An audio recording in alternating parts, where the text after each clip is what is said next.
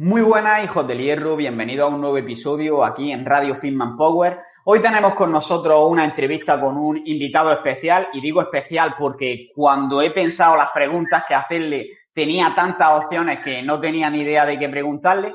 Él es Antel Puyol, lo conoceréis por The Fit Med Student y bueno, él es máster en medicina clínica, es profesor en audiofit, eh, tiene diversas formaciones eh, también es formulador de suplementos en Enfit Nutrition y vamos a hablar sobre diferentes temas como puede ser el COVID, cuál es la situación actual en esta temática. También vamos a hablar sobre eh, suplementos como puede ser el CBD o el cannabidiol. Hablaremos sobre, ya que hablamos sobre cannabidiol, sobre tabaco, sobre el vapeo que está muy de moda, sobre las cachimbas y qué efectos pueden tener en la salud y si estas dos últimas son alternativas de la primera, que sé que es un tema que es bastante polémico y que hay varios intereses detrás, pero bueno, vamos a intentar aquí esclarecer un poquito la cosa desde la evidencia que antes él conoce y bueno, no me voy a enrollar más, así que vamos con la entrevista.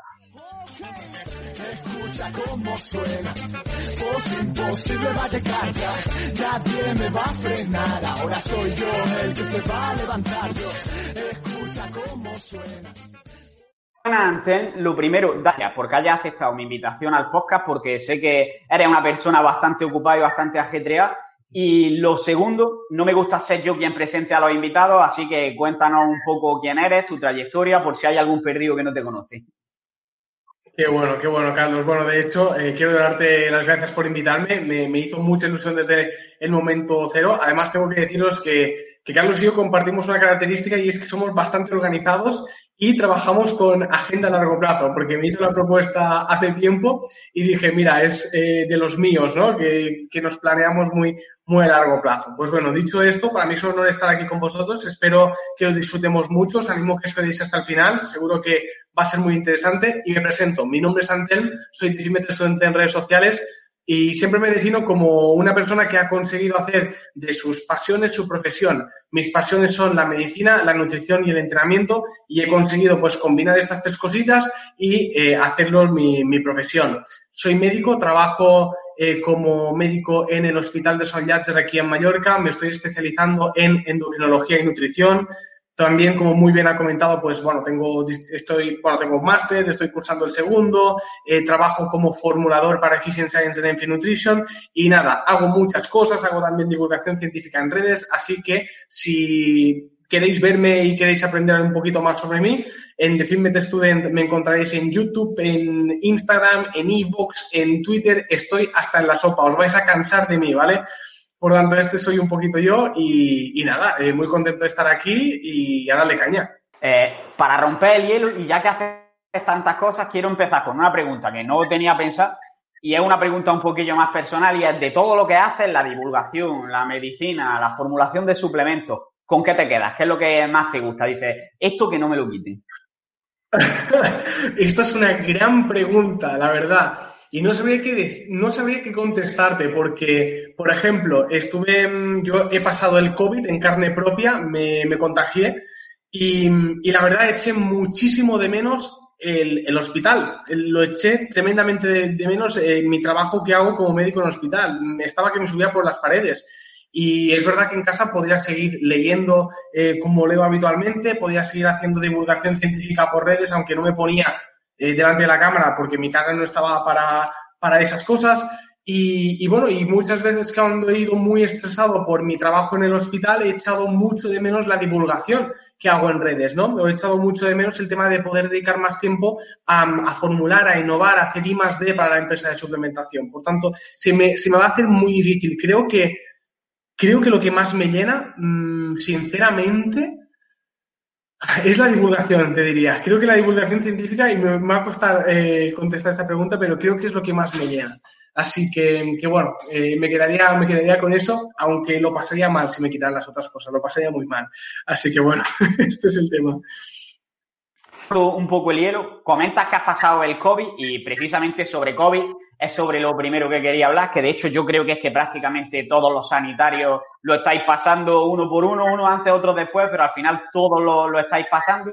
Y me gustaría que me dieses tu opinión, en primer lugar, de ¿Cómo crees que es el presente y el futuro de, esta enfermedad? Si crees que nos queda mucho tiempo por soportar esto. Es una muy buena pregunta y si me extiendo demasiado, no te cortes en cortarme, ¿vale? Porque aquí me da para Nunca demasiado.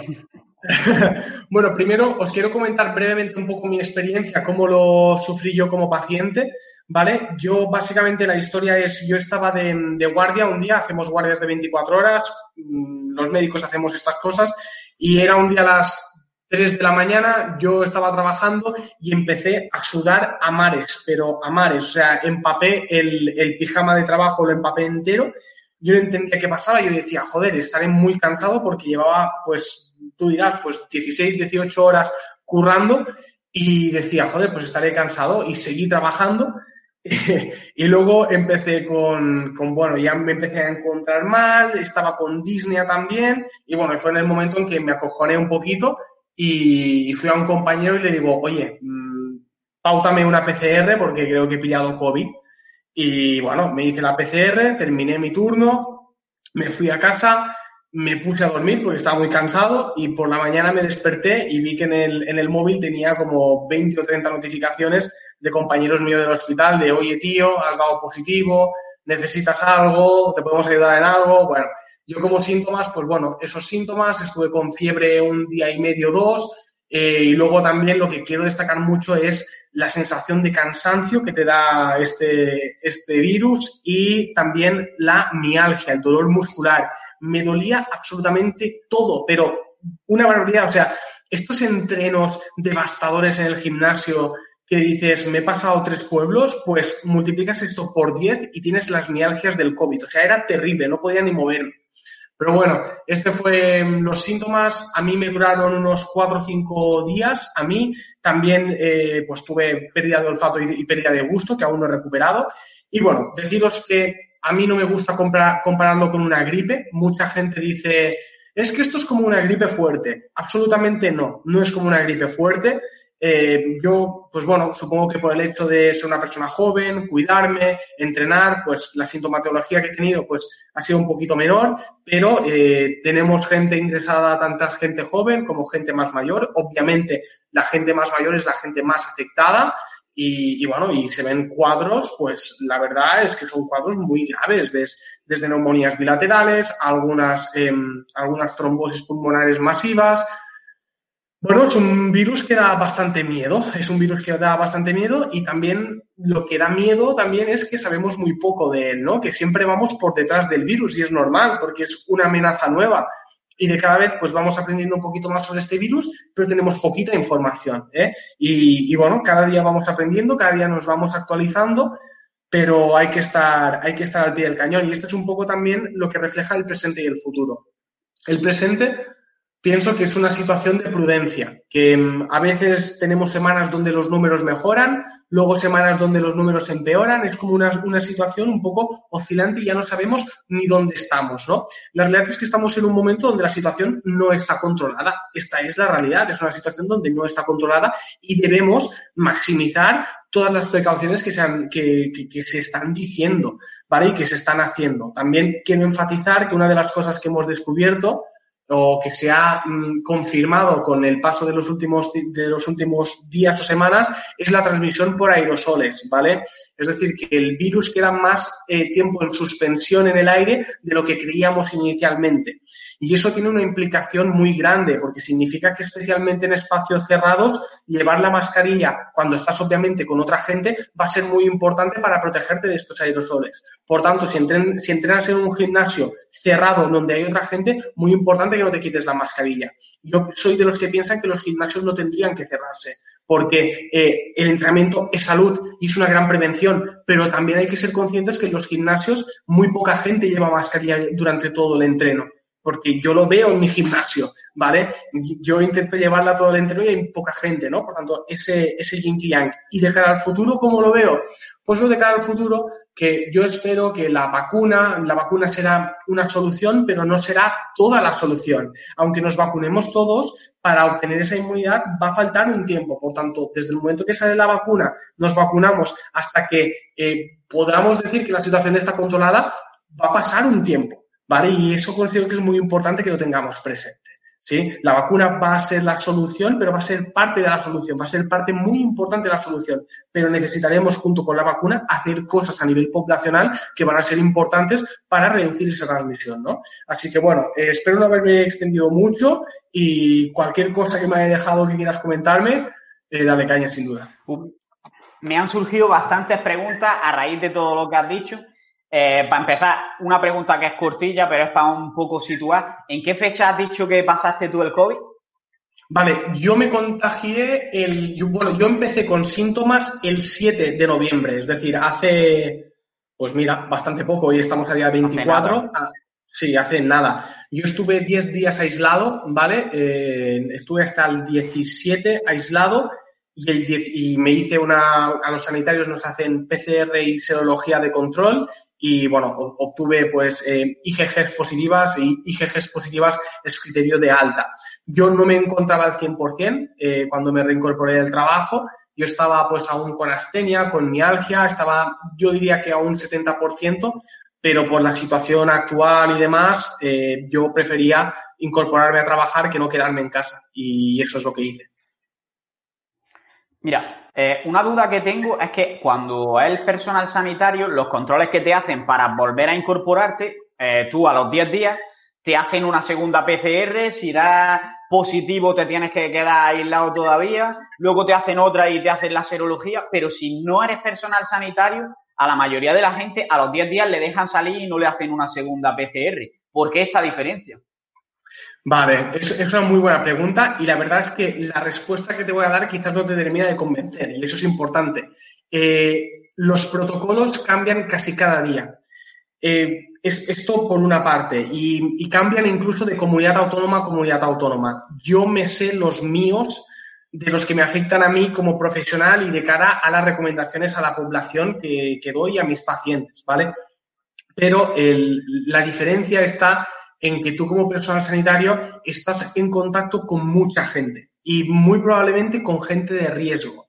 Yo en una en urgencias en un día eh, haciendo una guardia de 24 horas, pues no sé, puedo estar en contacto entre compañeros y pacientes que veo, pues no sé, 40, 50 personas mmm, en un día, ¿no? Esto es mucho mayor que lo que normalmente una persona eh, está en contacto y además el, el, tipo de contacto que tienes, ¿no? Eh, el hecho de estar encerrado en una consulta, de estás ocultando, estás más cerca, haces la exploración física, también estás más cerca. Bueno, eh, hay más probabilidad de contagio. Por, por este hecho, eh, eso sería una de las razones principales por las que a los sanitarios nos hacen estas, estas medidas. Sí que es verdad también que los 10 días en, sobre todo, o sea, sobre todo si has estado ya tres días asintomático, si has estado tres días asintomático o sin síntomas agudos, porque yo, por ejemplo, sigo teniendo síntomas, sigo sin olfato y sin gusto, pero no estoy con síntomas agudos, tres días sin síntomas agudos, la PCR, la gran mayoría, o los antígenos, eh, los anticuerpos, perdón, en la gran mayoría de casos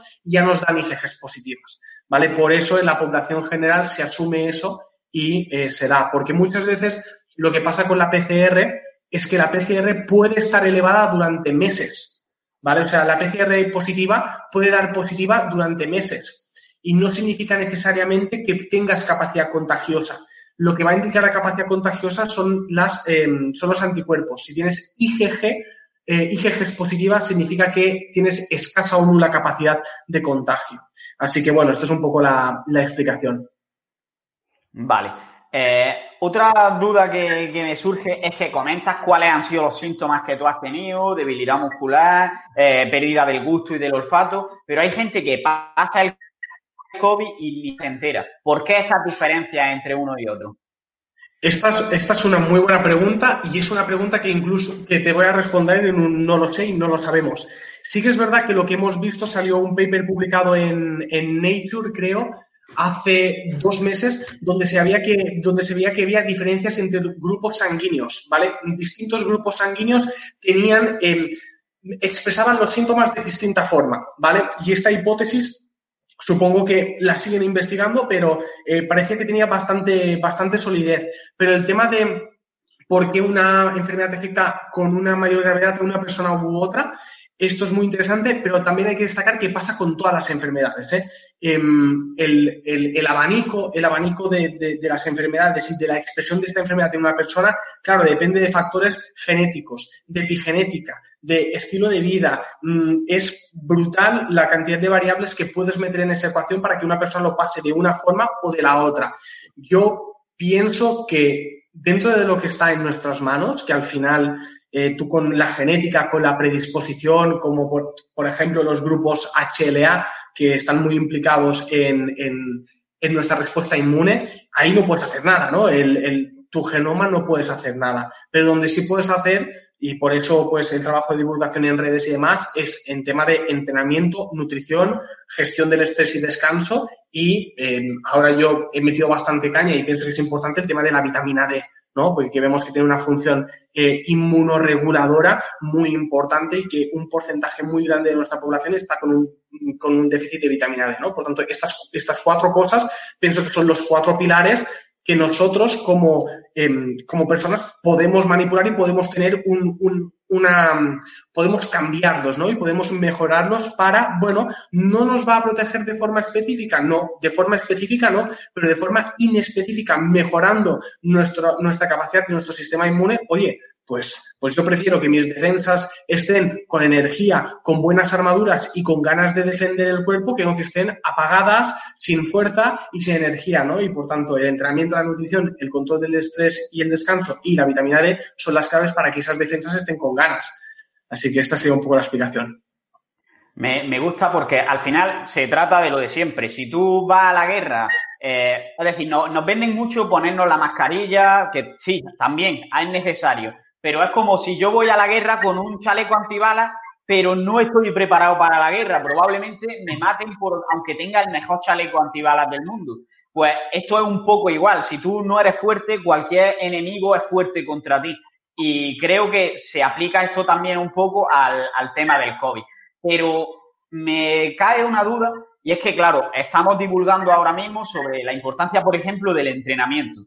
¿Crees que es tarde para una persona que no haya entrenado, no haya, no haya hecho ejercicio nunca, empezar a hacerlo ahora que justamente estamos en, en la cuna del COVID, por así decirlo?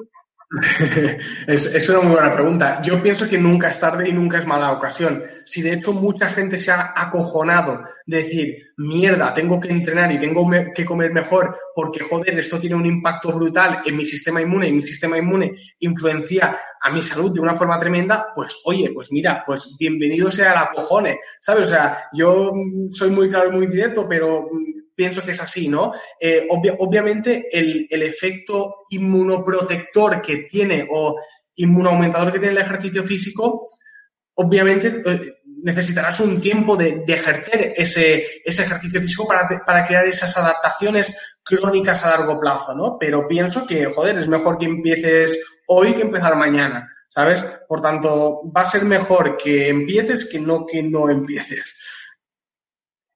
Exacto. Estoy de acuerdo ahí. Y ha hablado antes de, por ejemplo, lo de ponerse la mascarilla en el gimnasio. Ha hablado también de que el virus permanece durante más tiempo en el aire del que se pensaba. Y al final esto nos indica que es un virus muy contagioso. También has dicho que no es, que no es una gripe.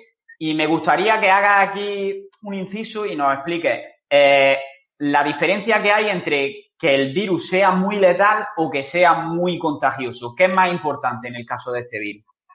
Muy, muy, muy buena pregunta y voy a ir por, distintas partes porque la verdad es que me ha, gustado. El, el COVID, lo que vemos, es que es como la amenaza perfecta, ¿no? Porque es un virus que es muy contagioso, porque yo la verdad, yo joder, es que no sé, mm, yo lo pensaba, ¿eh? yo, yo, estaba rayado los primeros días y decía, yo no sé cómo coño lo he cogido porque eh, yo voy con la mascarilla FFP2, súper cuidadoso, eh, todos los protocolos me los aprendí de memoria, lo aplicaba, no sé qué, y decir, joder, es que no sé cómo ha ocurrido, que como tú decías, bueno, y las estadísticas dicen que uno, uno de cada tres sanitarios termina contagiándose y yo hablándolo con los compañeros, la gran mayoría se han contagiado o se, o se contagiarán por desgracia, ¿no? Ya lo tenemos como un poco asumido eso.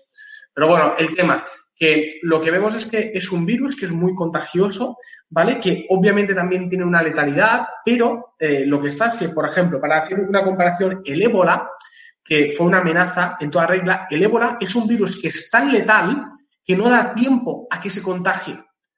Y sí que es verdad que puedes hacer una letalidad muy grande, pero esa letalidad sea tan grande que no va a hacer un nivel de contagio tan elevado como otros virus que no son tan letales, pero sí que son más contagiosos, ¿vale? Ahí está. ¿Significa que, no, que, que el ébola es más o menos peligroso que el COVID? Pues, hombre, mm, esto es relativo, ¿no? Yo os diría que son dos virus distintos, por eso a mí me gusta poco comparar uno contra otro. Sí que destacar alguna de las características, pero me gusta un poco comparar porque cada uno de ellos, pues oye, tiene, tiene, sus, eh, tiene sus, sus cosas y sus características. El tema del COVID, como os decía, es un virus que si la letalidad ocurre, ocurre más tarde. Da el suficiente tiempo de expresión de síntomas y el suficiente tiempo de que tú puedas estar sin síntomas y contagiando, con síntomas y contagiando, y hasta que puedas estar o no grave, eh, pues has ido contagiando. Y si no lo has detectado de forma precoz, pues tú has estado contagiando. Imaginaros, además, en, en nuestra cultura, que somos de darnos abrazos, de darnos besos, del contacto físico, de todo eso, pues todos esos días de latencia que tú no tienes síntomas y estás contagiando, pues imagínate la cantidad de personas que has saludado, que has dado un abrazo, que has no sé qué, es una locura. O sea, es una locura.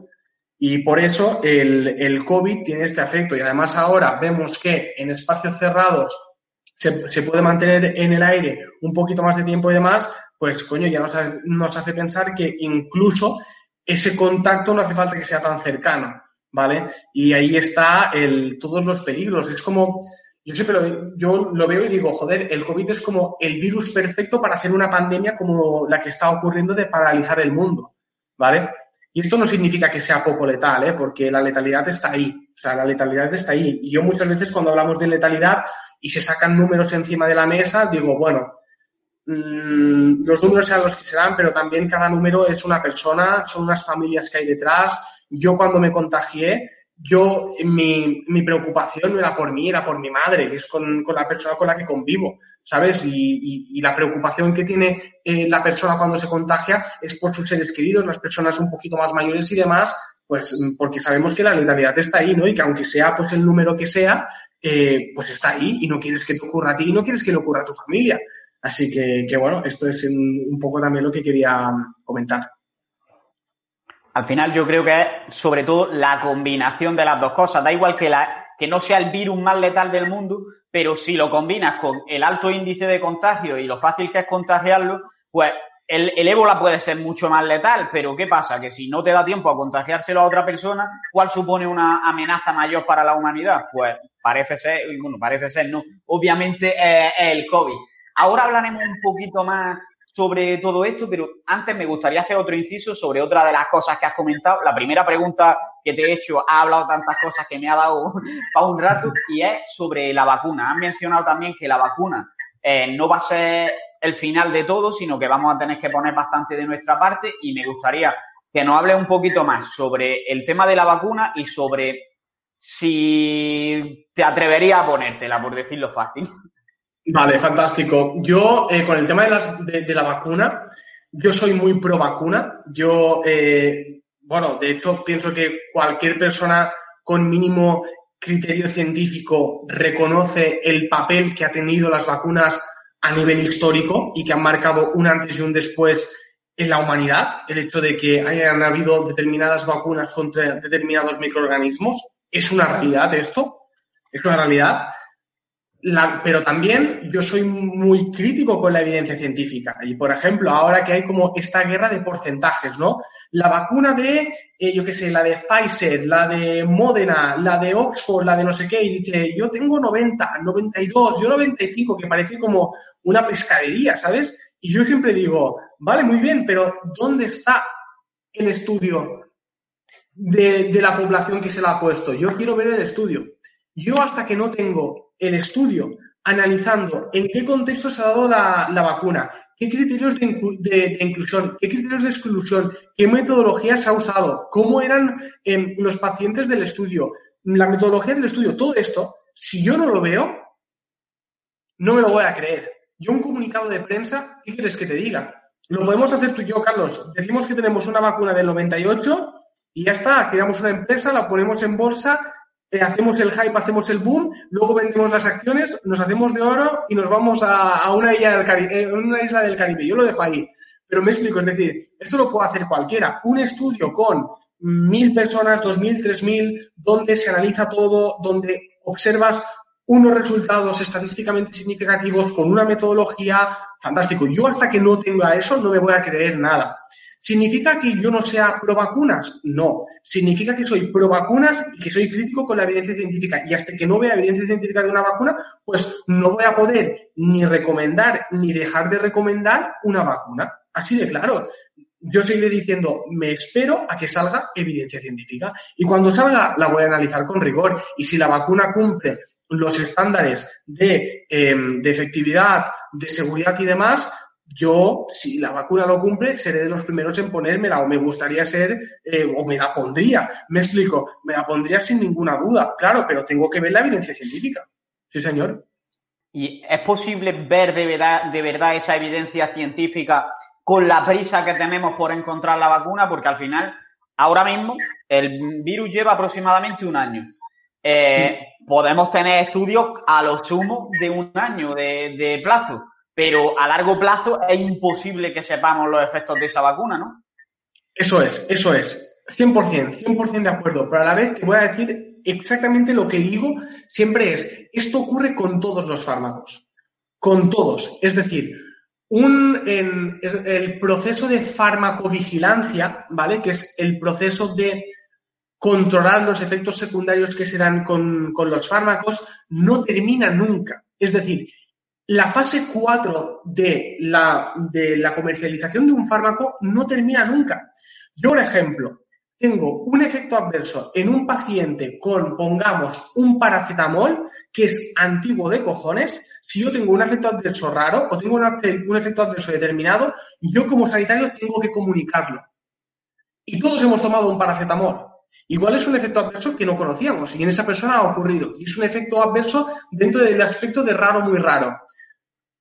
Está ahí, es decir, los fármacos tienen siempre ese riesgo y eso solo es cuestión de tiempo, de experiencia y de probar. ¿Que es una putada cuando te toca a ti o a alguno de los tuyos? Sí, coño, sí, claro que es una putada.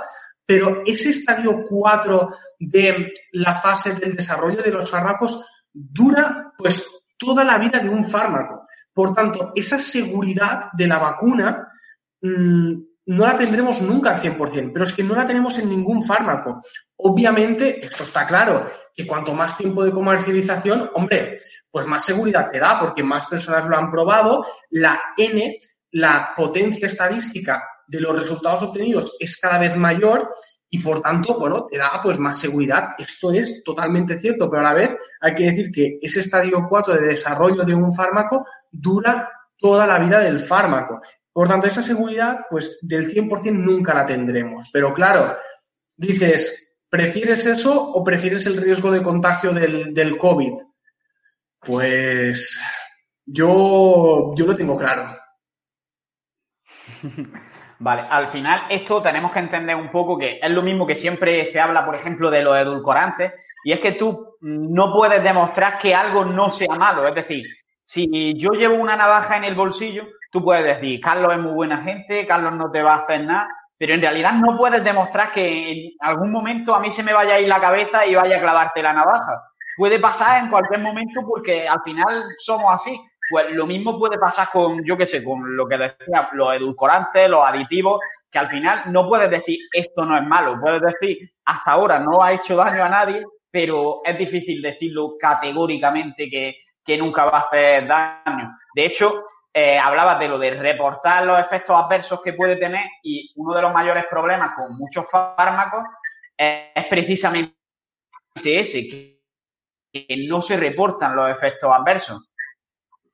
De, hecho, esto es muy interesante y yo tengo que decir como médico que a nosotros nos forman y, nos dan formaciones aparte porque estamos en continuo reciclaje y así el sistema lo quiere, eh, que estamos en, en, continua mm, actualización y demás. Yo, por ejemplo, hace pues creo que un mes, recibí un curso de farmacovigilancia y me pareció súper interesante, ¿no? Y de hecho, hay, lo que tú comentas es una realidad, pero también es una realidad que se está intentando atajar, ¿no? Y también quiero destacar que el hecho de reportar los efectos secundarios de un fármaco no es solo cuestión del médico. El, propio usuario puede, puede y debe hacerlo. Si no sabe hacerlo, o sea, lo pones en Google y, te sale, ¿eh? es, bastante sencillo, yo lo he probado. Y es bastante sencillo como usuario. Y si no te sale, es tan fácil como ir a tu médico, comentárselo, ¿vale? Yo no tendría ningún problema en que si me comentan algo así y estudiaría el caso, obviamente, de confirmar el diagnóstico de que eso es un efecto secundario de determinado fármaco y si no también, pues el farmacéutico y demás de, confianza de tu farmacia más cercana también te puede ayudar en eso. Por tanto, eh, estoy totalmente de acuerdo con Carlos, animalos a también que, a, concienciar eh, esto y, que bueno, que es importante que todos tengamos esa labor porque forma parte y es trabajo de todos también, no solo del, personal sanitario. Exacto. Claro, al final el que siente los síntomas es el que tiene que, reportarlos, no va a, adivinarlo el médico desde, su consulta. Eh, quiero que ahora, para acabar de hablar sobre el, tema COVID, hagamos como dos bloques, porque al final quería centrarme sobre todo en la parte de hábitos, digamos, de, de hacernos más fuertes contra el virus, pero considero que también puedes dar una opinión interesante en relación a la parte de evitar los contagios. Entonces, para empezar, eh, ¿qué consejos da a la gente, más allá de los típicos para, digamos, prevenir el contagio? Porque al final está claro, la distancia de seguridad, la mascarilla. Creo que de esto hemos hablado, se ha hablado ya bastante, pero por ejemplo, ha hablado sobre lo de ponerte la mascarilla en el gimnasio. Esto casi nadie lo hace, seamos sinceros, eh, pero es que además en algunos deportes eh, es saludable, por, por, ejemplo, en CrossFit. ¿Tú crees que hay riesgo por entrenar con la mascarilla? Vale, esta es una gran pregunta y me puedes poner incluso, no, no te diría en un aprieto porque, porque no es un aprieto, pero hay distintos estudios. De hecho, esto se está investigando, o sea, está en proceso de investigación. Eh, lo que vemos es, mm, especialmente sobre todo usando mascarillas FFP2, ¿vale? Que son las mascarillas más tochas, también son las que te protegen más. Eh, estas mascarillas sí que hay un estudio que dice que puede eh, disminuir el, el, rendimiento y, y, eso, o sea, que puede disminuir el performance a nivel cardiovascular y a nivel de fuerza y hipertrofia, ¿vale? Ahí tenemos eso. Y luego tenemos otros estudios que con mascarillas quirúrgicas normales vemos que no hay esa disminución y no, y no hay un efecto negativo en cuanto a rendimiento. En cuanto a salud, yo llevo mascarilla durante 24 horas en mi guardia y no me pasa nada. Y llevo la FFP2 y estoy de arriba abajo. Vale que no estoy haciendo un hit, pero durante 24 horas con la mascarilla y demás y no me ha pasado nada. Simplemente la irritación aquí en la nariz, que ya la tengo crónica, ¿vale? Del, roce en la mascarilla que, que, de vez en cuando pues te la subes y demás y te queda aquí la, la tal. Luego a nivel respiratorio y demás, sin problema. El mensaje que quiero transmitiros es, sí que es verdad que tenemos evidencia, pues un poco, eh, pues alguna evidencia positiva, alguna evidencia negativa del impacto de la mascarilla en el rendimiento deportivo, pero también quiero deciros una cosa. Si tú te contagias, vas a estar como mínimo 10 días sin entrenar. Mínimo. Mínimo.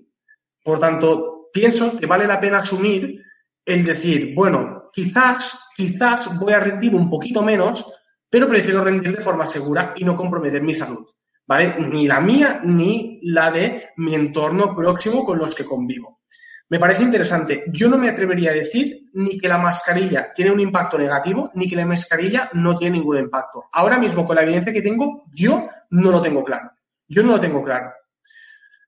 ¿Qué os recomendaría? Yo os recomendaría que espacios cerrados, distancias cortas y sitios donde hay mucha gente, mascarilla siempre, sin excepción, por el tema de los aerosoles y demás. Son las tres Cs que dicen en inglés. Close, crowded y, close de cerrado, ¿vale? Mm, eso me parece de una importancia mm, tremenda. Y si puedes hacer tu entrenamiento de CrossFit, que sé que en algunos boxes de CrossFit se puede hacer. Tu entrenamiento de CrossFit, tu entrenamiento de pesas, al aire libre, tío, al aire libre. Yo, por ejemplo, mi gimnasio aquí en, Mallorca tiene una zona exterior y entreno allí. Yo entreno allí. Que tengo que entrenar con, con, Polar porque ahora hace frío y entreno por la noche, sin problema. Me pongo el polar y ahí puedo entrenar y sé que estoy al aire libre y que las condiciones de contagio se disminuyen muchísimo. Y si veo que hay gente al lado y demás, mascarilla también. Pero mm, pienso que es un buen consejo. Siempre que puedas entrenar fuera, entrena fuera. Si tienes gente cerca y demás, ponte la mascarilla. Y si estás dentro, ponte la mascarilla siempre. Vale, al final la dicotomía de control entre eh, hacer siempre lo que esté en tu mano para reducir el contagio, digamos. 100%, 100%. Es que para mí, es que me parece lo primero, porque al final yo quizás yo entiendo, ¿eh? Si eres una persona joven y dices, joder, yo porque me tengo que contagiar, no me va a pasar nada, no sé qué. Pero es que mm, si, te contagias, primero, una, es jodido y luego están todos tus seres queridos. Es que me parece algo fundamental. Yo lo primero que pensé cuando me contagié fue, hostia, mm, mi familia, ¿sabes? En plan, fue lo primero que pensé. Yo pues tenía la, esperanza de que a mí no me pasara nada, pero digo, joder, mi familia es mayor que yo, no sé qué, es como en plan, hostia, ¿y ellos qué? ¿Sabes? Así que, que bueno, me parece importante mm, poner las prioridades donde tienen que estar. Primero la salud, la, tuya, la de tus seres queridos y luego el rendimiento, porque además os recuerdo, si pillas COVID vas a estar 10 días sin entrenar, seguro. Y luego yo os digo una cosa, ¿eh? Yo en mi caso, con las estenias y con las mialgias, lo he pasado mal volviendo a entrenar. O sea, me ha costado y me está costando coger el ritmo porque yo no llevo tanto tiempo eh, pudiendo estar activo. Así que, bueno, mm, contextualizarlo y mirar a largo plazo. Vale, creo que queda bastante claro esta parte de evitar la transmisión. Y ahora pasamos al segundo bloque, digamos, de, de esta parte, que es ya porque se le da mucha importancia en los medios a lo fácil, bueno, a lo fácil entre comillas, que es usar la mascarilla, mantener la distancia, eh, quedarnos en casa confinados pero no se habla tanto de los hábitos que tiene que tener la gente para lo que comentaba antes, hacerse fuerte contra el virus, para ser fuerte ante el enemigo. Eh, han mencionado antes el tema de una buena nutrición, entrenamiento y ejercicio físico, eh, descanso y gestión del estrés y vitamina D. Me gustaría que dé algunos consejos al respecto de, de todo esto y qué factores, si hay alguno más, pueden influir. Yo tengo aquí una lista y si nos dejamos alguno te voy a ir preguntando por ello. Vale, genial, perfecto. Eh, yo intentaré, porque esto nos daría para, bueno, para, muchísimo tiempo y la verdad es que es un tema apasionante. Eh, primero, en cuanto a nutrición, os diría que lo que hemos visto es que, primero, el consumo calórico va a tener un impacto importante mm, para un sistema inmune que esté funcionando a un buen, eh, a un buen nivel. Un déficit energético muy severo no va a ser correcto, por tanto, necesitas una disponibilidad energética que esté allí. Yo recomiendo eh, para una mejora del sistema inmune, pues obviamente un déficit energético ligero y eh, en lo posible una normocalórica o un superávit ligero, ligero. Esto sería el mejor contexto en cuanto a energía disponible, ¿vale? Porque recordemos que todos estos procesos consumen energía. Luego, en cuanto a, macronutrientes, vemos que un macronutriente importantísimo son las proteínas. Las proteínas tienen una función directa, directa en el sistema inmune, pero es que directa. O sea, muchos de eh, procesos de la síntesis de determinadas, de determinadas células del sistema inmune eh, son y, son posibles gracias a la ingesta proteica. Y lo que vemos es que la gran mayoría de población la ingesta proteica es muy baja. Es muy baja. Eh, de hecho, mm, yo lo veo en los pacientes, muchos pacientes con desnutrición proteica. ¿vale? Y es importante el tema de la proteína, de la cantidad de proteína. Es vital para la salud, ya no para estética ni rendimiento deportivo, sino para la salud. Importantísimo. Luego, aquí voy a meter los carbohidratos y voy a hacer un pequeño apunte. Hay, mm, hay cierta carbofobia en general, ¿no? Y ahora la dieta cetogénica y demás están muy de moda, que me parece bien, es una herramienta más, ¿vale? O sea, no, no nada en contra de la dieta cetogénica, ¿eh? Para nada pero eh, también pienso que es importante quitar algunas conexiones incorrectas. Hay una conexión que es carbohidrato con ultraprocesado. Hay gente que piensa que es esto, ¿no? Que los, que los ultraprocesados son carbohidratos y viceversa. Y no es así. Carbohidratos son frutas, verduras, legumbres, cereales, patata, boniato, todo esto son carbohidratos. ¿Qué vemos? ¿Por qué hablo de esto? Vemos que el consumo de frutas y verduras nos aporta determinados micronutrientes, ¿vale? Vitaminas B, vitamina C, selenio, otros micronutrientes que son importantes para el correcto funcionamiento de tu sistema inmune y que tienen un papel en distintas fases de la biología molecular de tu sistema inmune.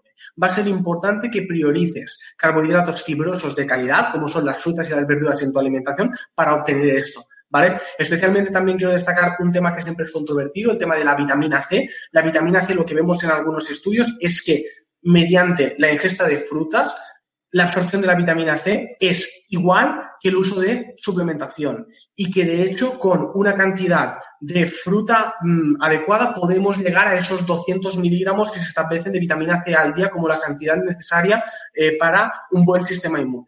¿Vale? Por lo tanto, eh, ahí, está, eh, ahí está algo que quiero destacar.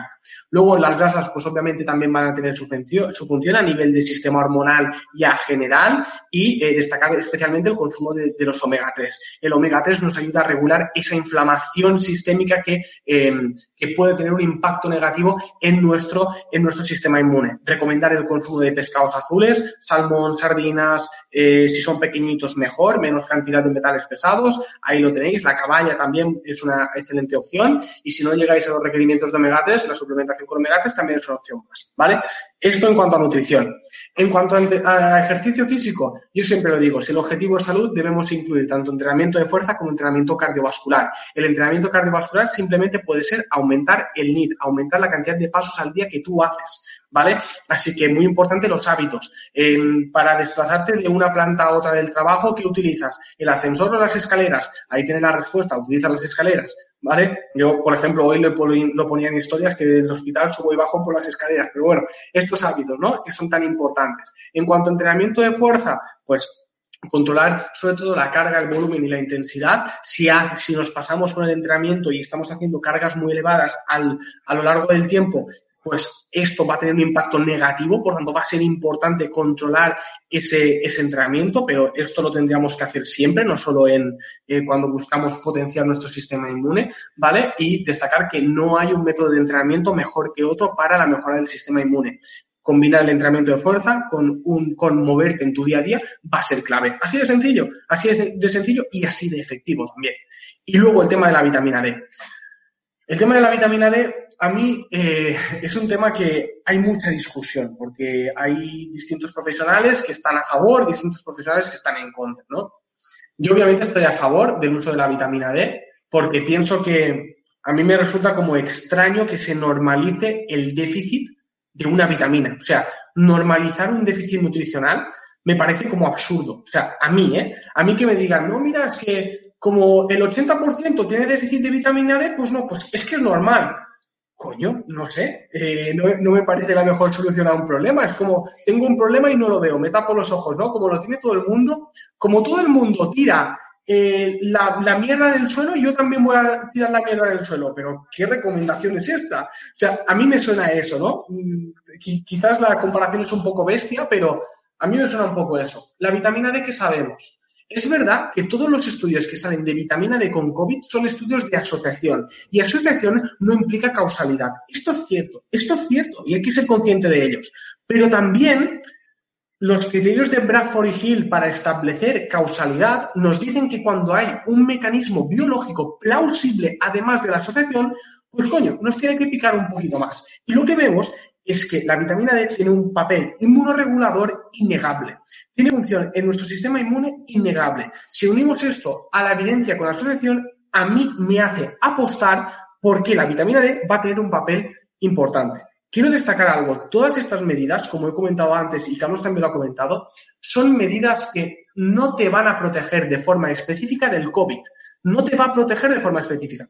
Pero te va a tener, vas a tener un sistema inmune más preparado para afrontar las amenazas externas, no necesariamente COVID, amenazas externas de forma inespecífica. Pero hoy, a mí si me das a escoger, pues prefiero estar preparado a nivel del sistema inmune. Hemos hablado de entrenamiento, nutrición, vitamina D, me queda el descanso y el, manejo del estrés.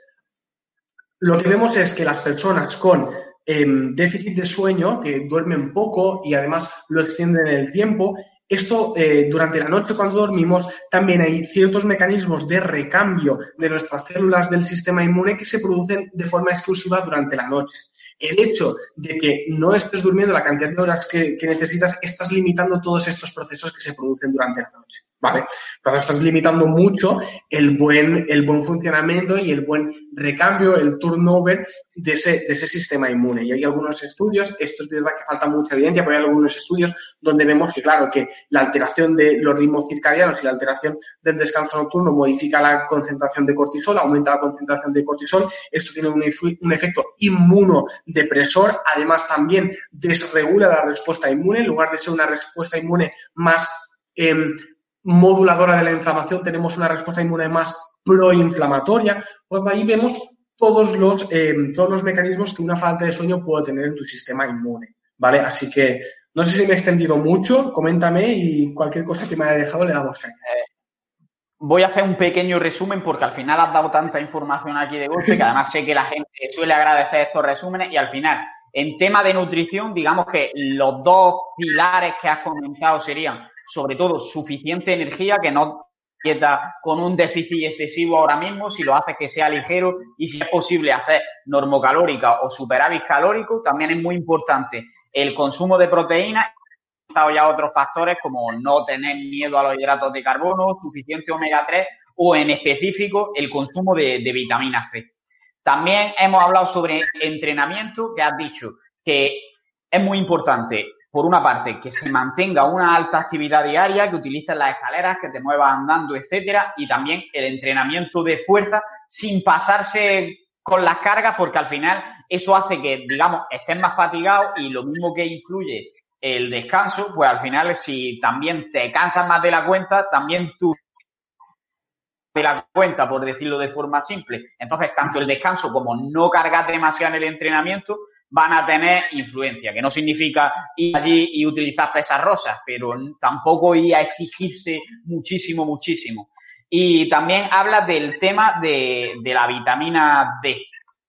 En el tema de la vitamina D, eh, ¿era algún hábito concreto que pueda recomendar? Porque ha hablado un poco de cómo afecta, pero me gustaría que nos mejor la suplementación, si lo que tendríamos que hacer es ponernos al sol, incluir alimentos que tengan alto contenido en vitamina D.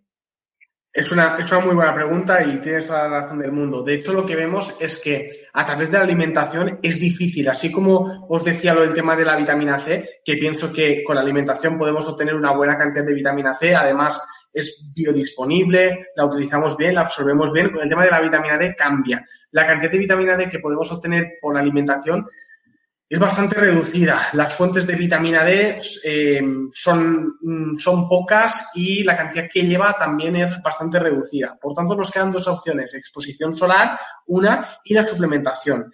¿Cuáles son algunos de los factores limitantes del tema de la exposición solar? ¿no? Lo que vemos es que incluso, incluso en zonas donde hay bastante sol y la gente se expone, incluso en estas zonas vemos en algunas ocasiones que hay, un, que, hay bastante déficit de vitamina D, ¿no? Porque la exposición solar requiere de un tiempo concreto, de una cantidad de exposición de tu cuerpo en contacto con el sol y también de factores que no puedes controlar como la latitud de la Tierra en relación con el sol, cómo impactan los rayos, la hora del día, son bastantes cosas, ¿vale?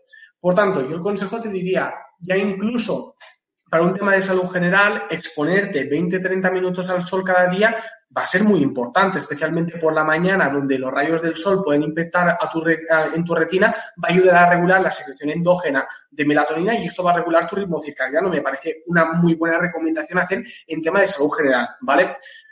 Y en cuanto a la exposición solar para obtener la vitamina D, ya os digo, depende de todo eso, también depende del fototipo de piel, es un poco complicado. Yo os diría 20-30 minutos de exposición solar, intentaros que os dé por los brazos, si os podéis quedar la camiseta, pues mejor. Eh, bueno, y eso, eh, aunque en invierno es un poquito más complicado y el tema de la latitud y demás que no lo podemos controlar, ¿vale? En horas centrales del día bien y luego si os tenéis que exponer más tiempo, el uso de crema solar.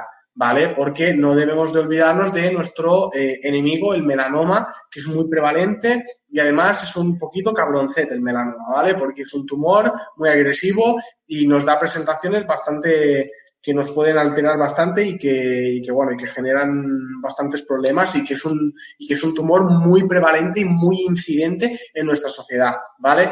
Por tanto, exposición solar responsable y controlada. Y luego en cuanto a suplementación, pues mm, la recomendación que dan un poco las guías sería, dependiendo del el déficit de vitamina D, que esto, la única manera de saberlo con certeza es mediante una analítica, y esto es así. Si quieres saber si tienes déficit de vitamina D, eh, necesitas una analítica. Mm, te pueden comentar el caso, lo típico, ¿no? Persona que mm, trabaja ocho horas, que no se expone al sol, eh, ¿tendrá déficit de vitamina D? Hombre, pues muy probablemente lo tenga, pero no lo sabrás con certeza si no haces una, una analítica y miras la vitamina D. Eh, destacar que dependiendo de los niveles de vitamina D puedes usar dosis más altas o dosis más bajas. Yo, para que no os compliquéis la vida, entre 1000 y 2000 eh, IUs, unidades internacionales de vitamina D, sería perfecto. Si podéis utilizar vitamina D más K2, parece que la, K2 aumentaría la absorción de esa vitamina D y tendría efectos beneficiosos a nivel de metabolismo óseo y cardiovascular potencialmente, ¿vale? Así que ahí tenéis estos, estos tips. Me ha gustado bastante porque justamente te iba a preguntar si recomiendas para todos y al final eh, el problema es que no sabemos realmente quién tiene déficit y quién no, pero también eh, mm, remarcar aquí que es bastante complicado llegar a tener toxicidad por exceso de vitamina D. Así que eh, esas dosis que has dicho, pues puede que vengan bien independientemente de que te tengas que hacer una analítica o no. Que repito, al final eh, la necesidad o no de tomarla va a depender de cada uno, de su predisposición, de su color de piel, de dónde viva, de cuánto se exponga al sol. Y es difícil dar una recomendación general en este tema, pero me gusta cómo, lo has enfocado y no conocía lo de la vitamina K2 para complementar y me ha parecido también bastante, bastante buen consejo. Eh, las dos últimas preguntas sobre, sobre COVID. La primera, hemos hablado de entrenamiento y hemos hablado de nutrición esto afecta a la composición corporal. ¿Cómo puede afectar tu composición corporal a tu resistencia ante el COVID? Qué bueno, qué bueno. Muy, muy buena pregunta y además un tema que se está estudiando mucho y de hecho vemos que la obesidad es un factor de riesgo de contagio y además también es un factor de riesgo de que el COVID tenga una expresión mm, que nosotros decimos que vaya mal, es decir, que sea un COVID grave, ¿vale? Eso es muy importante. Por tanto, Em, ¿Qué vemos? Que claro, la obesidad, cuando vamos a buscar la fisiopatología, que al final es la base de todo, vemos que dentro de la obesidad hay un sustrato de inflamación crónica de bajo grado. Esa inflamación crónica de bajo grado va a alterar, obviamente, pues todos estos sistemas, entre ellos el sistema inmune y lo va a debilitar, ¿vale? Entre otros factores. Por tanto, la obesidad, yo deciros que es un factor de riesgo, casi casi os diría, de que de cualquier enfermedad, ¿vale? Porque obviamente una persona obesa no está metabólicamente sana y muchas veces tendemos a separar, ¿no? Decir, bueno, el, cardiólogo o el endocrinólogo, como puede ser mi caso, o el nefrólogo, el tal, y vemos el cuerpo como por sistemas y la realidad es que es uno. Y, y, enfermedades como la obesidad, que es una enfermedad sistémica, te afecta a todos los sistemas. ¿Vale? Por tanto, va a ser un factor de riesgo para cualquier enfermedad. En el COVID, pues una vez más tenemos mucha evidencia de que es un factor, de que es un factor de, riesgo de contagiarme, es decir, me hace más vulnerable a que me contagie y además, si lo pillo, voy a ir peor, es decir, voy a tener el mayor riesgo de que sea un, un COVID pues, pues grave y un poco más, más, más jodido. Sí, y habla de la obesidad. ¿Cómo influye la falta de masa muscular, por decirlo en negativo, digamos? Vale, vale. también me gusta mucho la pregunta porque al final lo que vemos también, algunos, o sea, la obesidad, a pesar del exceso energético, ¿vale? Que obviamente en el contexto de obesidad hay un exceso energético, también es un estado de malnutrición, porque la gran mayoría de veces el contexto de obesidad va acompañado de, déficit, de déficits de vitaminas y de minerales y además también de falta de masa muscular, ¿vale? Y claro, estamos en un estado de exceso energético pero malnutridos. Bien, por tanto, ahí ya podemos ver que eh, con todos los efectos que sabemos de la obesidad, la pérdida de masa muscular va a tener un efecto. Pero independientemente de la obesidad, esa pérdida de masa muscular, lo que también sabemos es que la masa muscular es un órgano endocrino metabólicamente activo. No es solo un músculo que te hace contracción, relajación. No, no, no. Es un órgano metabólicamente activo y secreta, por ejemplo, las sincretinas, que son las, eh, las sustancias que conectan el músculo con los demás sistemas del cuerpo y estas sincretinas tienen también un impacto en tu sistema inmune. Si tú estás perdiendo esa masa muscular, ese impacto positivo de las sincretinas de la masa muscular lo vas a dejar de tener.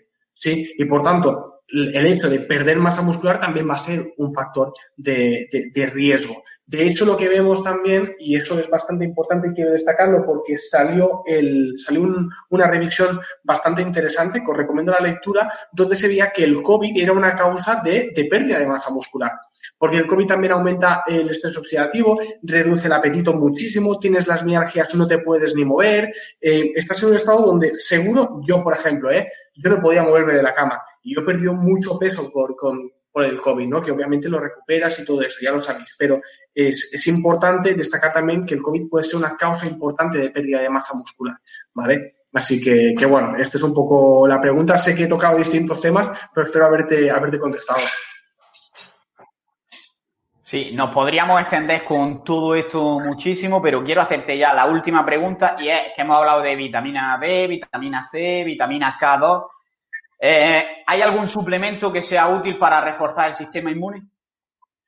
Esa es una gran pregunta. Yo te, diría a día de hoy que la vitamina D, la suplementación con vitamina D para mí sería la que tiene más evidencia. De hecho, en países como eh, Gran Bretaña, se está dando vitamina D a la población. Me parece una medida, eh, como digo yo, muy es una medida coste efectiva, es decir, el coste que tiene es poco y la efectividad pues tiene más beneficios que riesgo. Me parece una buena medida. No debería ser la única, obviamente, no debería ser la única medida, pero me parece una buena medida.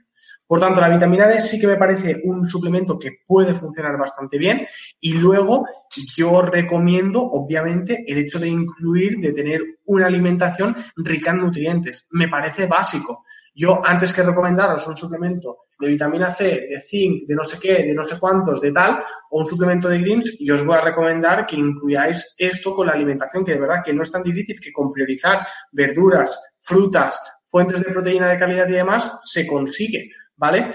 Y luego también quiero destacar pues, el potencial uso que puede tener el omega 3. El omega 3 puede tener un, uso potencial ahí porque la gran mayoría de nosotros no comemos el suficiente omega 3, pero ya, ya es un tema el omega 3 de salud general incluso os diría. Igual que la vitamina D, es que son dos suplementos que yo los recomiendo por, por, salud general. Así que, que, bueno, esta sería la, la respuesta. Vale, al final, mm, resumiéndolo mucho, eh, vitamina D, omega 3 y sobre todo, y lo más importante, al final es una nutrición rica en nutrientes, es decir, que comas comida real, en definitiva. 100%, 100%.